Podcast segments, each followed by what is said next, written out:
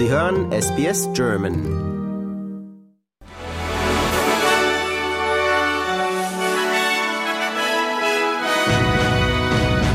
Sie hören den SBS German News Flash an diesem Montag, den 18. September. Mein Name ist Daniel Georgakos. Nach einer Messerstecherei an der Australian National University in Canberra wurden zwei Personen verletzt ins Krankenhaus eingeliefert. Eine Person befindet sich nach Angaben der Polizei auf der Intensivstation. Eine verdächtige Person wurde festgenommen. Nach Angaben der Universität sei die Situation unter Kontrolle. Rettungsdienste in Queensland und New South Wales warnen Einwohner vor drohenden Großbränden. Gestern waren im Süden Queenslands vier Brände ausgebrochen. Die Rettungsdienste sind derzeit in Birwa, südlich der Sunshine Coast, im Einsatz, wo ein sich schnell ausbreitendes Grasfeuer Bewohner in die Flucht schlug. Einer neuen Umfrage zufolge unternehmen nur 10 Prozent der australischen Bevölkerung aktive Schritte, um sich auf bevorstehende Katastrophen vorzubereiten.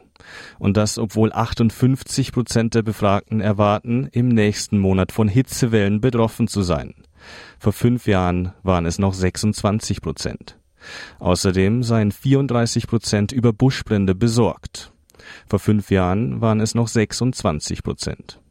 Die Umfrage wurde zu Beginn der Woche für Notfallbereitschaft veröffentlicht, die diese Woche in Australien sta stattfindet.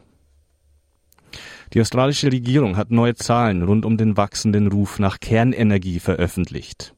Die heute vorgestellten Modellrechnungen zeigen, dass der Einsatz von Atomenergie als Ersatz für Australiens alternde Kohlekraftwerke den Staat 387 Milliarden Dollar kosten würde.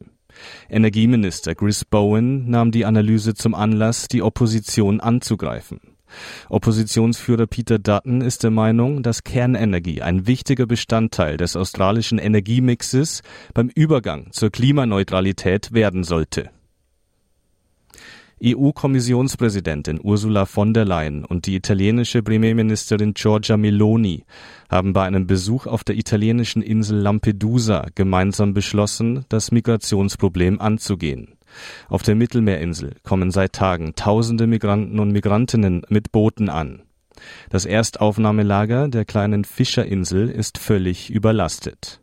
Von der Leyen kündigte an, Schleuserrouten stärker überwachen zu lassen.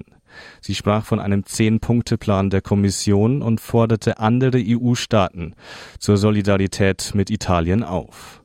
Die deutsche Innenministerin Faeser sprach sich ebenfalls für eine stärkere Kontrolle der Mittelmeergrenzen der EU aus. Die australische Regierung hat Dating-App-Anbietern ein Ultimatum gestellt, um gegen sexuelle Übergriffe auf ihren Plattformen vorzugehen. Andernfalls müsse die, müssen die App-Anbieter mit Regulierungen rechnen. Außerdem forderte die Regierung die Online-Dating-Branche auf, einen neuen Verhaltenskodex zu entwickeln, um Australier besser zu schützen. Lust auf weitere Interviews und Geschichten? Uns gibt's auf allen großen Podcast-Plattformen wie Apple, Google und Spotify.